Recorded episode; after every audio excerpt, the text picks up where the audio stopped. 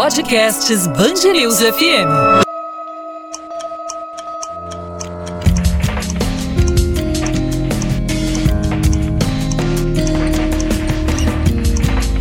Linha do Tempo.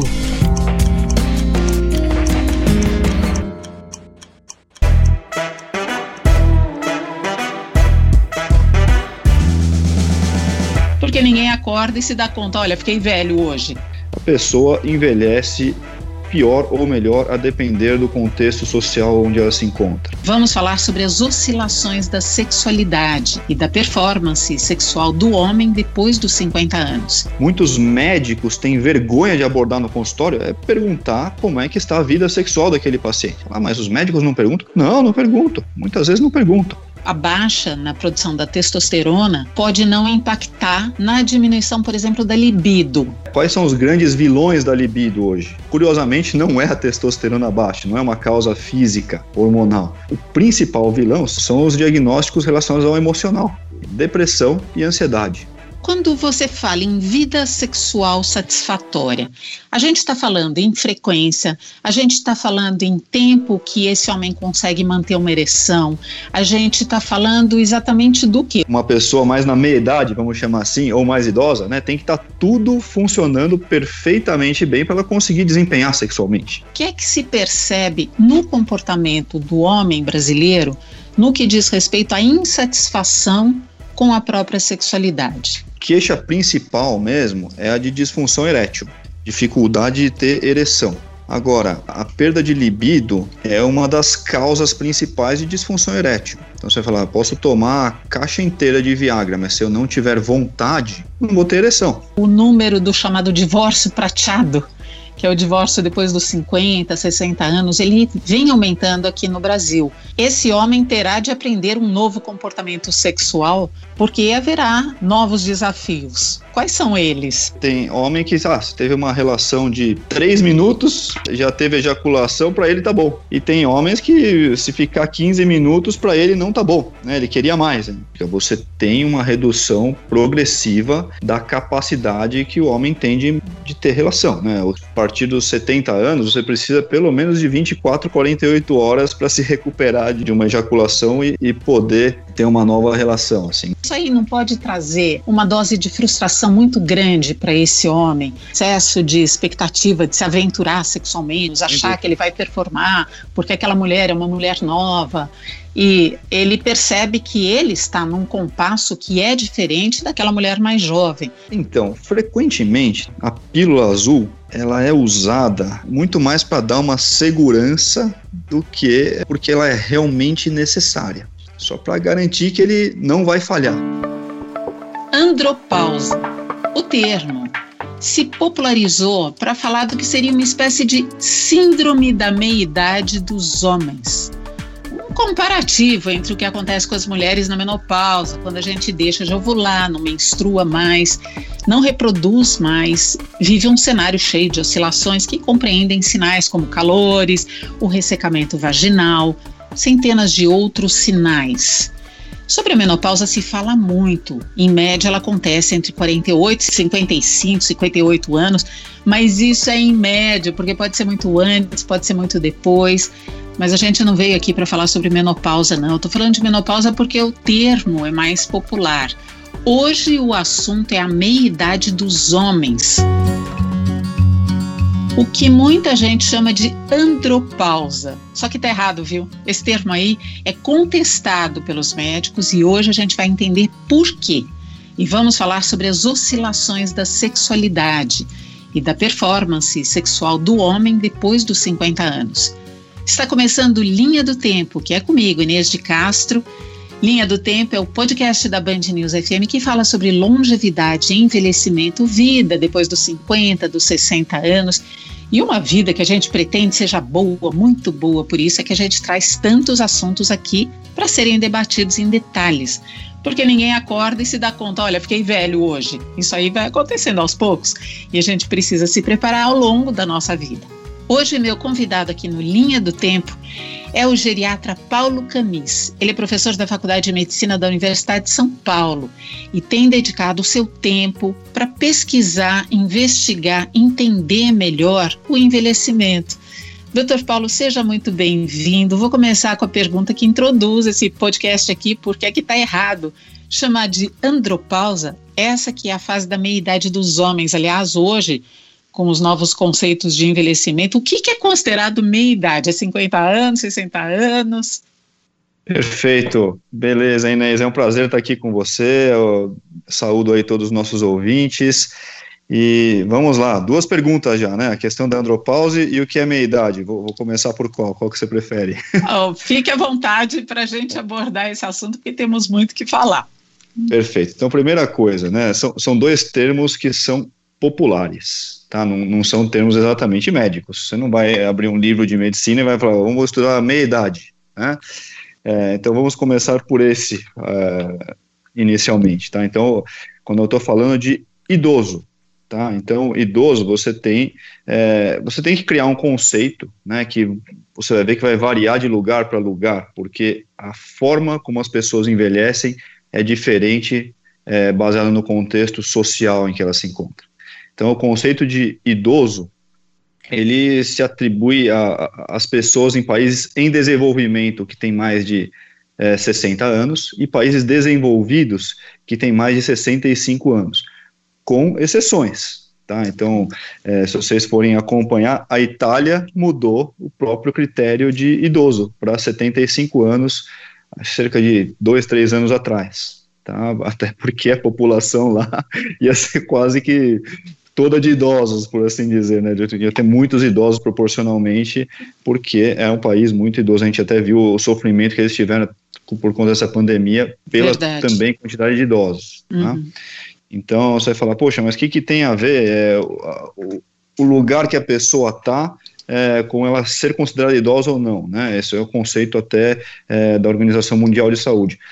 A pessoa envelhece pior ou melhor a depender do contexto social onde ela se encontra. Tá? Uhum. Então, é, as doenças, inclusive, que acometem as pessoas, elas vão se manifestar mais cedo ou mais tarde, a depender é, do contexto e da forma como elas envelheceram. Posso dar inúmeros exemplos aqui, mas a gente ficaria a manhã inteira e aí a gente vai, vai sair do tema da andropausa aí, que eu acho que é, é o chamativo para os nossos ouvintes, tá? Verdade. E aí vamos lá, respondendo, respondendo a segunda pergunta, que foram duas em uma, hein? Por que que o termo andropausa é inadequado? Tá? Então, justamente porque nas mulheres você tem uma menopausa, você tem uma pausa na produção de hormônios femininos por volta dos 50 anos. Tá? Então ela vinha lá menstruando, começa a ter uma irregularidade, mas é uma coisa bastante abrupta que acontece. Nos homens, você não tem essa pausa.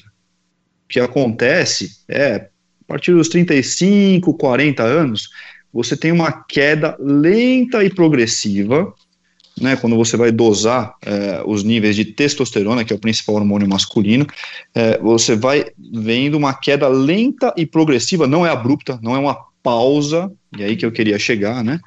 É, dos níveis de testosterona. Então, quando eu estou falando de uma queda lenta e progressiva, é mais ou menos 0,4% ao ano. E isso é um pouquinho mais intenso após os 80 anos. Aí chega a uns 0,6%, 0,8% ao ano a partir dos 80 anos. Mas, de uma maneira geral, sem cruzar um nível crítico. Tá? Então, você tem uma redução lenta e progressiva dos níveis sanguíneos de testosterona, mas você não tem uma pausa, uma queda abrupta. Por isso o termo é inadequado. Só que acabou se consagrando. Tá? Qual, qual seria o termo correto? Vamos lá, o termo médico. Deficiência androgênica do envelhecimento masculino. Mas qual a chance da, da população parar para falar isso? Né? Então, Nenhuma. Exatamente. Nenhuma. Então, assim, se a gente quiser, para efeitos práticos aqui na nossa conversa, se referir a isso aí, deficiência androgênica do envelhecimento masculino como andropausa, não tem problema, tá? Eu não vou ficar ofendido com o médico. Tenho certeza que os meus colegas também vão levar numa boa. Vamos falar então, já que isso acontece numa fase já tão avançada da vida, 80 anos. Muitas vezes os homens brasileiros nem atingem essa faixa etária. A expectativa de vida no Brasil é abaixo disso. Então, no caso, o, a baixa na produção da testosterona pode não impactar na diminuição, por exemplo, da libido. Perfeito. Que muitas vezes pode acontecer para esse homem por volta de 50, de 60 anos, você percebe um comportamento, uma alteração de humor, uma mudança no comportamento sexual desse homem, a partir disso que no começo da nossa conversa a gente chamou de meia-idade. Por que que isso acontece, essa mudança no comportamento sexual, doutor? Então, você entrou em pontos extremamente sensíveis, né? Extremamente é, é, abrangentes até. Muito, muito importante essa sua pergunta, Inês, né? Por que, que acontece essa mudança comportamental no homem? Tá? Então, nas mulheres, a gente tem isso muito claro. Né? Caiu o estrógeno, a mulher começa a ter ondas de calor, começa a ter atrofia vaginal, e aí, às vezes, isso até pode gerar uma repulsa, né? Porque ela vai ter relação com, com o marido, com o parceiro, e, e vai ter dor, e ela começa a ter uma repulsa que, às vezes, não tem nada a ver. É, com o desejo, mas ela acaba criando uma, uma cicatriz, né, uma, é, um machucado emocional que ela acaba associando aquilo a algo ruim. Uhum. Mas trazendo isso para os homens, né, o que, que a gente pode observar com a queda de testosterona?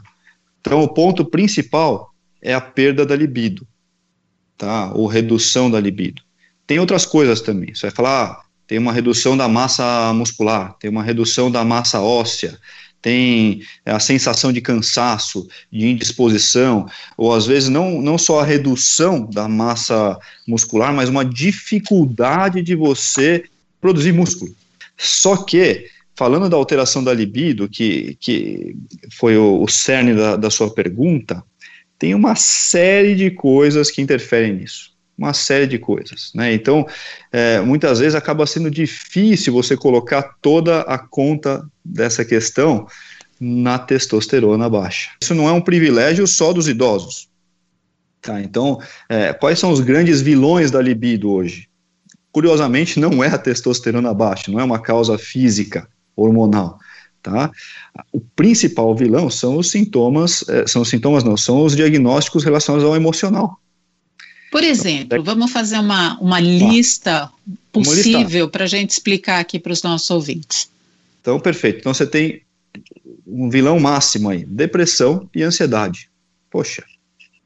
Se a pessoa. Vamos simplificar aqui o raciocínio, né? É, eu gosto de dizer que ansiedade é um excesso de futuro uhum. e depressão é um excesso de passado. Então a gente está aqui, né? Vamos supor que o homem está lá, ele vai, ele, ele vai ser estimulado para ter relação com a esposa. E aí o que acontece? Ele está com a cabeça em outro lugar. Ele está preocupado, está ansioso, né? Está preocupado com algo que vai acontecer. Não está tá naquele momento, não está naquele, tá lugar, momento. não está entregue Exatamente. naquela situação. Exatamente. Inclusive, esse é um dos vilões da memória, tá? Um negócio curioso. Mas as pessoas que vêm no meu consultório muitas vezes com queixa de memória, achando que está com Alzheimer, frequentemente é isso. Hum, tá? Frequentemente é um distúrbio do emocional. Quer dizer, a tá. pessoa tá lá, mas não tá. A cabeça foi para outro lugar. Então ela não memoriza nada, não assimila. E no sexo, a mesma coisa. E no sexo, a mesma coisa. Tá? Então ela tá lá, mas tá preocupada com alguma coisa que vai potencialmente acontecer, em geral não é isso, né? Na nossa cabeça é tudo pior do que na realidade, né? A gente fica é aquela tempestade mental que nos tira muitas vezes o sono, Tá? E, e, em termos de depressão, o raciocínio é semelhante, mas ela fica lamentando o passado constantemente, aquele, aquela ruminação, aquele sentimento de culpa, aquela, aquela situação, e, e aí o que acontece? A última coisa que ela vai pensar vai ser em sexo. Tá. Agora, isso pode impactar tanto no desejo de ter sexo, de fazer sexo, quanto na performance no momento em que vamos supor que a pessoa ah. teve o desejo, teve a iniciativa. Ah, toda, Com toda certeza, com toda certeza. Então você veja, né, um jovem, é, ele está com toda a sua virilidade à tona, né? Então tem que ter algo muito complicado para ele realmente perder a vontade e a potência. Mas uhum. acontece. Agora, uma pessoa mais na meia idade, vamos chamar assim, ou mais idosa, né, tem que estar tá tudo funcionando perfeitamente bem para ela conseguir desempenhar sexualmente. Porque fisiologicamente então, o organismo fisiologicamente já não está na limite. sua potência globalmente falando. Exatamente. Toda ela, aquela ela disposição. Já, exatamente, já está no limite. Então, para mim, né, uma, uma pergunta que eu sempre faço, né, que muitos médicos têm vergonha de abordar no consultório, é perguntar como é que está a vida sexual daquele paciente. Ah, mas os médicos não perguntam? Não, não perguntam. Muitas vezes não perguntam. E as pesquisas mostram que os pacientes gostariam de serem indagados a respeito.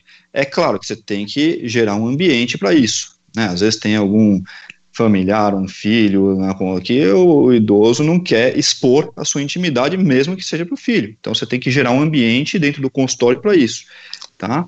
Mas assim, é, é importante essa abordagem, por quê? Porque é um marcador de saúde.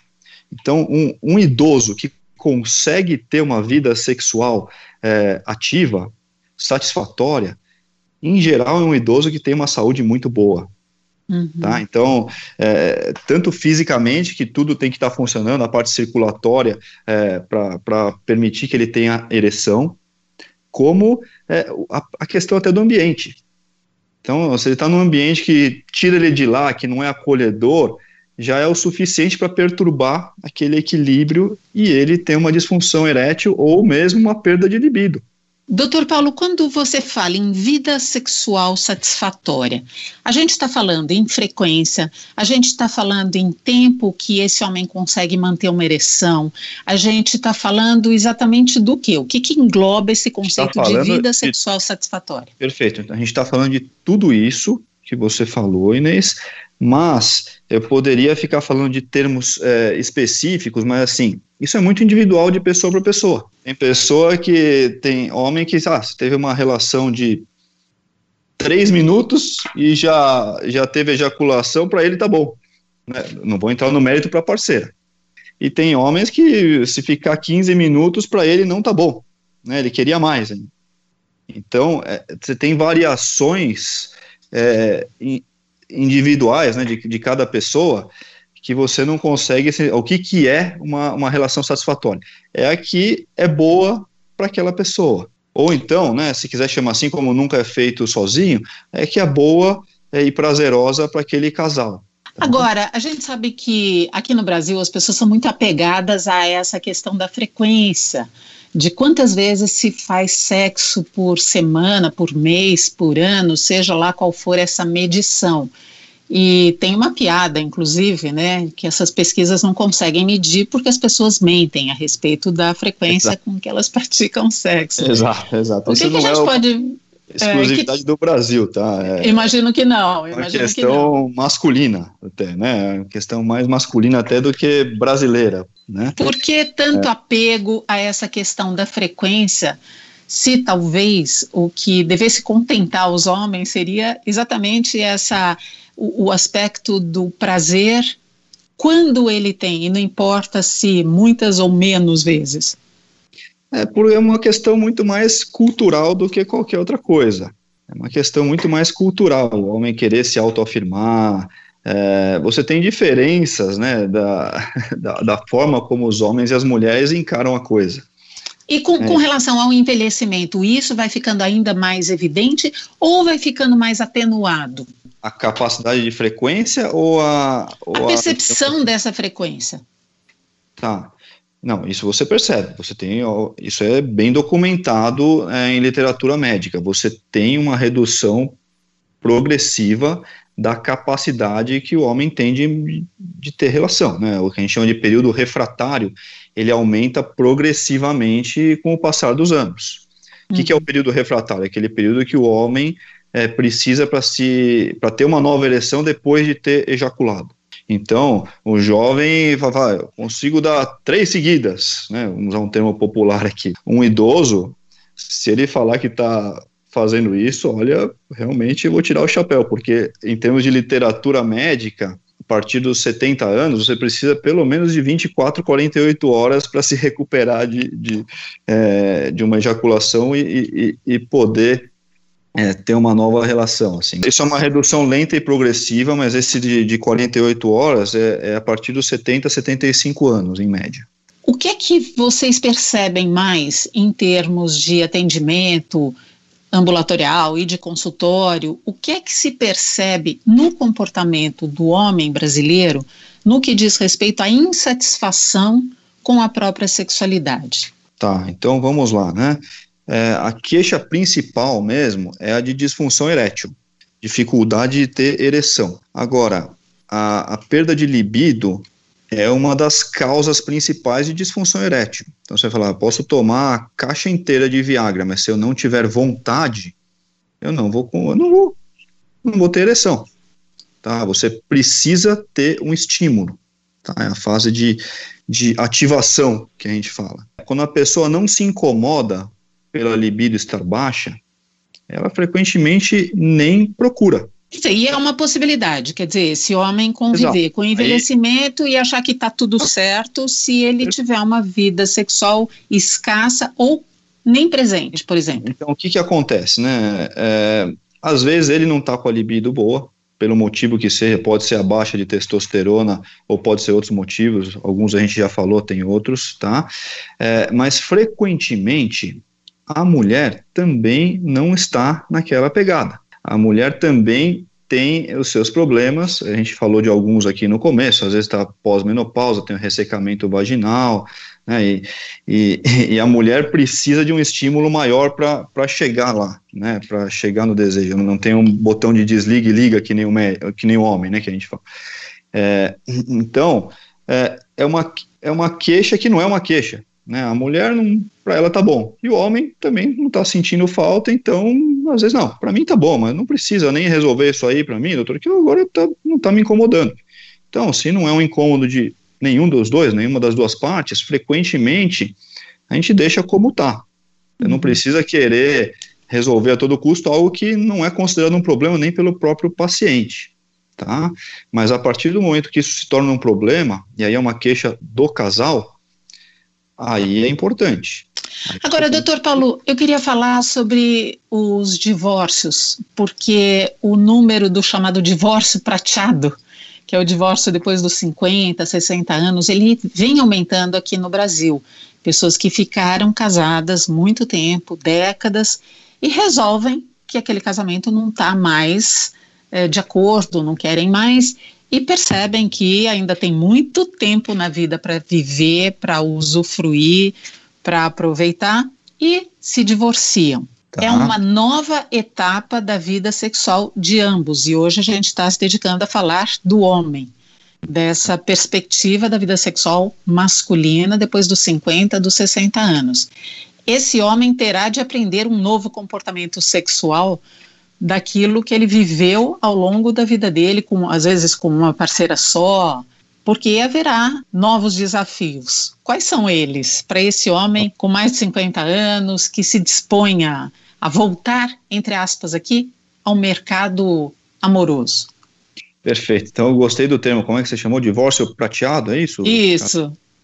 Não, não, tinha ouvido, legal. É, não, não fui eu que cunhei esse termo, tá? Ele existe. Não tem problema, não conheço.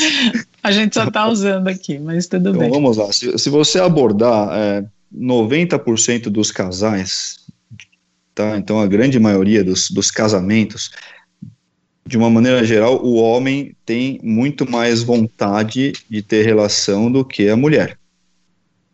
Tá? Isso frequentemente muda. É, depois que casa, né? Então é uma queixa muito comum. Poxa, você mudou, você era assim, agora é, eu não tenho mais essa situação que eu tinha antes do casamento, e isso acaba sendo é, frequentemente é, causa de divórcios. Como você usou o termo aí, que eu até, até gostei, como eu vou começar a empregar o divórcio prateado.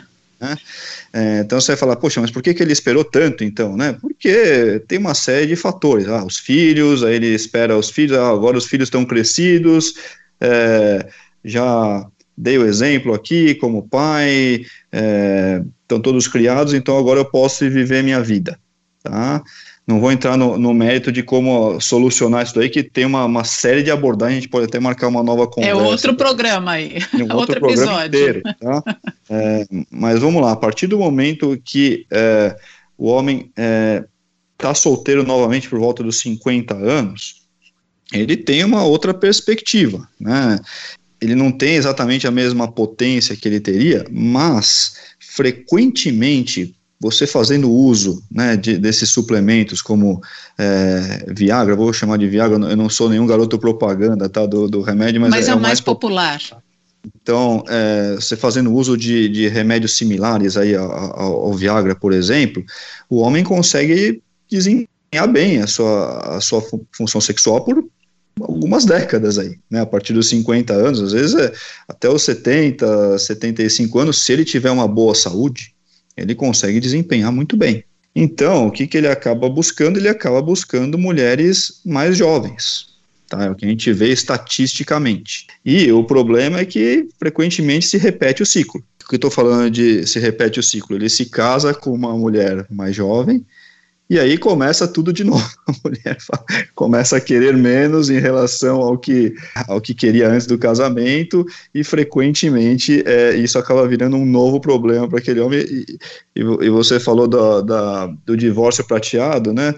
Pode ter o divórcio dourado aí depois, se, se você pensar. Agora, doutor, isso aí não pode trazer uma dose de frustração muito grande para esse homem, nesse Sem excesso dúvida. de expectativa de se aventurar sexualmente a partir Sem de dúvida. 50 anos, Sem achar dúvida. que ele vai performar, porque aquela mulher é uma mulher nova, é um apelo novo, é um estímulo novo, e ele percebe que ele está num compasso que é diferente daquela mulher mais jovem. Aí ele precisa ficar se amparando na pílula azul? Então, frequentemente, tá? A pílula azul ela é usada muito mais para dar uma segurança do que é, porque ela é realmente necessária.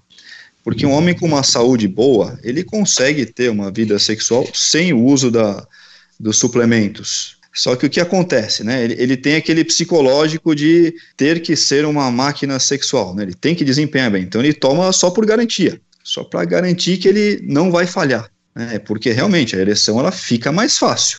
Você precisa de um estímulo menor para ter uma ereção e para desempenhar é, o que você precisa. O problema é que você acaba se acomodando e aí você acaba dependendo, criando essa dependência desses suplementos aí. Se você me permite, Inês, é, eu gostaria só de voltar naquela questão da, da falta de libido, que eu falei só de dois fatores principais. Vamos lá, falamos de depressão e ansiedade de depressão e ansiedade, mas tem uma, uma gama de outros problemas aí que eu acho fundamental o, o nosso ouvinte estar tá ligado, que, por exemplo, é o efeito colateral de medicamentos. Bem importante. É, isso é fundamental, porque Se hoje... a gente for considerar, por exemplo, que o Brasil é o segundo país no mundo em consumo de medicamento, é fundamental a gente falar desse tema. Exato, exato. Não, e, e você pega na pandemia, né, qual, qual que é um, uma classe de medicamentos que abaixa muito a libido, e às vezes se confunde com a deficiência de testosterona, né, você vai ver a testosterona da pessoa tão normal e chega lá para você com uma baixa de libido. O clássico mais importante aí são os medicamentos para depressão e ansiedade. Então, você vê a, a, causa dos problemas e o, trata, e o tratamento de, de, desses problemas sexuais também podem causar déficit, né, disfunção da libido. Então, os antidepressivos, os ansiolíticos, são os clássicos vilões da libido também. A gente tem que ficar atento a isso. Eu estava vendo os números recentemente, com a pandemia, é, não sei se você teve acesso a esses números, mas o índice de prescrição dessa classe de medicamentos aumentou 500%. Pode ter certeza que isso está impactando na libido. Doutor, e com relação a, ao álcool, que é recurso para muitos homens quando querem Perfeito. se soltar ou querem. Ótimo, imagina um ótimo. homem numa situação ali de conquista. Ótimo, ótima pergunta, Inês. Então, o álcool, o que, que, ele, o que, que ele faz? Né? O álcool ele interfere muito mais, é, de, depende da, da, dose, digamos assim, né, da quantidade de álcool que a pessoa ingere, né, porque no começo ela fica mais desinibida. Uhum. Então ele melhora essa questão da desinibição, né, do, do engajamento, da abordagem. Só que se você bebe demais, até isso fica mal. Né, então você fica até mais sonolento e você desempenha pior nesse, nesse quesito. E o álcool, ele afeta negativamente a ereção. Então a pessoa pode ficar mais desinibida, mas chegar na hora do vamos ver e falhar.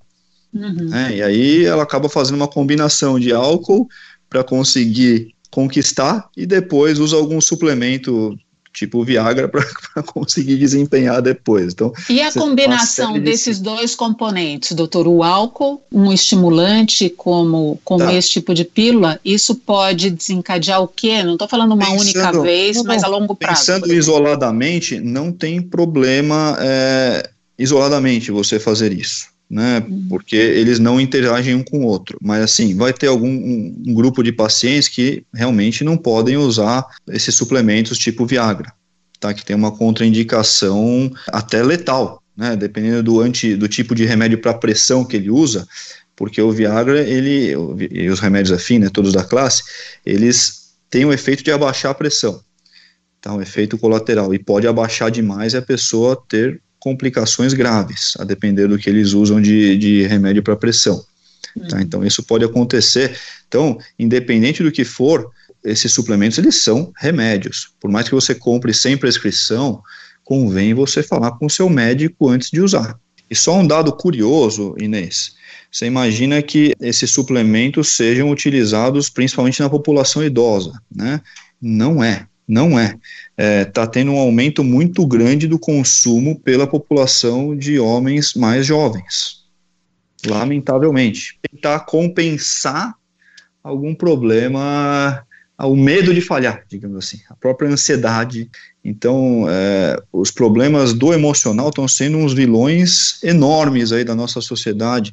E a gente está tá acompanhando um aumento muito grande no consumo por, por jovens, inclusive adolescentes, tá? Até entrando, entrando em, em temas de psicologia, né? Ah, tem gente que o casamento tá uma porcaria, mas ele vai lá e, e, bebe todo dia à noite e vai levando, e vai levando, e vai levando, até a hora que a coisa estoura de um jeito, é, ou às vezes, né? Ah, o casamento é ruim de uma maneira geral, mas o sexo é bom. Aí ele vai levando, toda vez que ele tem uma relação, acaba empurrando um pouquinho mais a relação mais para frente, até a hora que a relação começa a ir mal também, a relação sexual. E aí você vê muitas vezes esse é, divórcio prateado que você falou. Né? É uma balança que descompensa então, inevitavelmente, porque a frustração vai pesando de um lado, por mais que um outro aspecto vá indo bem, no caso o sexo, para esse homem, ele enxergue como uma coisa positiva, mas existe um peso de incômodos ali que vai sobrecarregando e uma hora ou outra Exatamente. vai impactar na vida sexual vai, dele, inevitavelmente. Vai virando uma, uma fuga. E, e, se você me permite falar mais um pouquinho daqueles fatores que afetam a, a, a libido também, Inês. Vamos lá. É, só, só, só voltando um pouquinho, uma doença que é extremamente prevalente e muito pouco diagnosticada. Você vai falar, ah, mas tem, é muito, tem muito diagnóstico. Não, tem bem menos do que deveria. É a síndrome da apneia obstrutiva do sono. É aquela pessoa que ronca e tem um sono de má qualidade. Isso afeta muito a libido. Por quê? Qual é a relação? Porque você tem um efeito é, não só no emocional, mas também hormonal.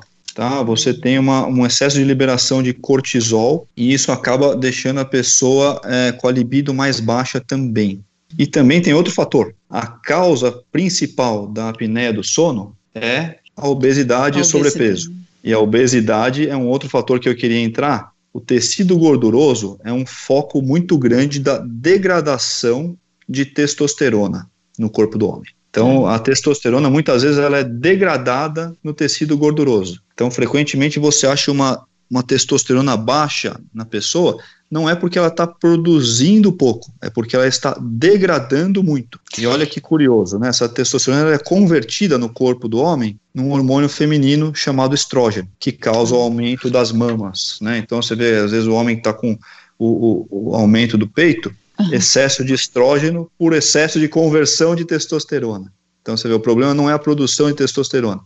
Então você tem que muitas vezes combater a obesidade, melhorar a composição corpórea e não repor a testosterona, como muitas vezes é feito erroneamente. É muito importante essa lembrança, porque é um problema que está muito, que, que vai alavancar vários outros, não só na área sexual, mas em outras também, né? Provavelmente vai ter um de, impacto. Falei de coisas super prevalentes. Falei aqui, ah, libido, né? Que tá a principal queixa de alguém que vem no consultório achando que está na andropausa. Só para resumir aqui para o nosso ouvinte. Distúrbios do emocional, depressão e ansiedade tratamento desses distúrbios, né, o uso de medicamentos antidepressivos e ansiolíticos causam também efeito na libido.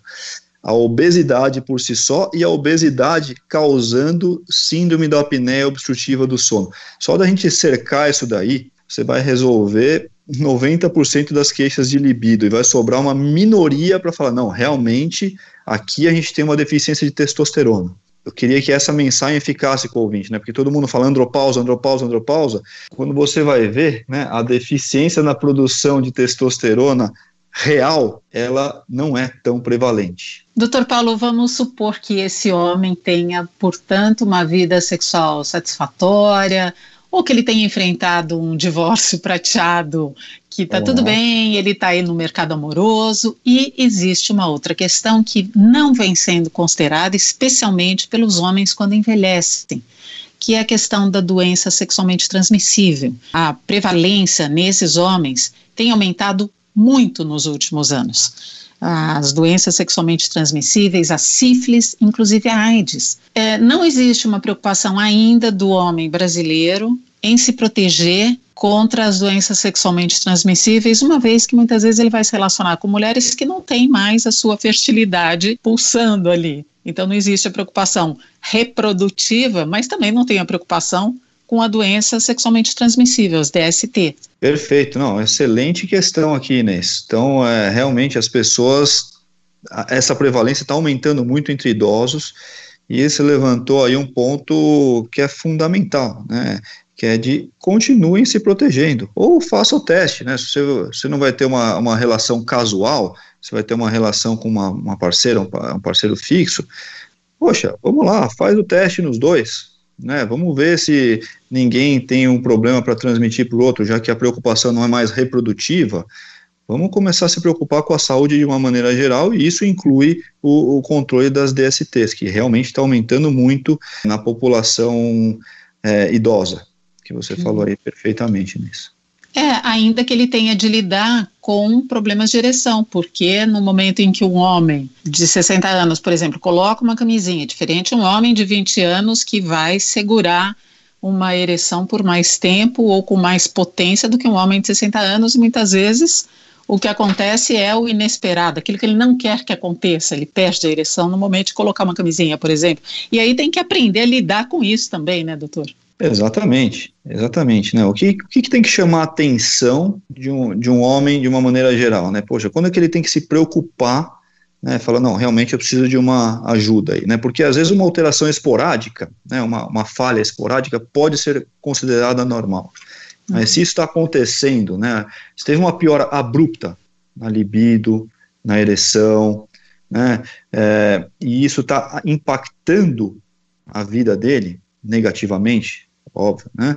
É a hora de você procurar ajuda, né? Mas se foi uma redução lenta e progressiva, por exemplo, no desempenho sexual, ah, antes eu conseguia é, ter relação duas, três vezes por dia, agora eu tô, é, isso aí veio reduzindo lenta e progressivamente, não é necessariamente algo médico, uma doença que você tem que se preocupar, tá? Mas se você teve uma piora abrupta, seja no seu desempenho, seja no seu, na sua vontade, né, sexual, na sua libido, isso deve chamar atenção e você deve procurar ajuda, porque você pode estar com um problema e esse problema frequentemente é tratável e você pode retomar a sua vida aí. Eu agradeço ao geriatra, professor da Faculdade de Medicina da USP, Dr. Paulo Camis, que participou hoje aqui do nosso Linha do Tempo, falando essencialmente sobre a vida sexual masculina depois dos 50, 60 anos. Há muito o que dizer, falando sobre essa que tanta gente chama de andropausa, que nós entendemos, percebemos que é o termo equivocado, errado para tratar desse assunto, mas é um assunto muito abrangente que merece que a gente se dedique mais a abordá-lo para poder entender também. Doutor Paulo, muito obrigada por essa participação, foi um grande prazer. Oh, foi um prazer estar aqui com vocês, Inês. Fala para os ouvintes aí, não se desesperem. Cada, cada frase que eu falei, muitas vezes seria tema para uma ou várias aulas, tá? Então é um tema que se desdobra. Então, se eu se precisar, estou à disposição aí o que precisar também. Um abraço a hum. todos. Tá falado, então, já falou, mandou o seu recado. Olha, é um tempo de ajuste. Esses ajustes são necessários para a gente continuar vivendo com plenitude e prazer. E é isso também que a gente se dedica a fazer aqui no nosso Linha do Tempo. Semana que vem, eu, Inês de Castro, estou de volta com mais um entrevistado para tratar dos temas ligados ao envelhecimento e à longevidade aqui na Band News FM.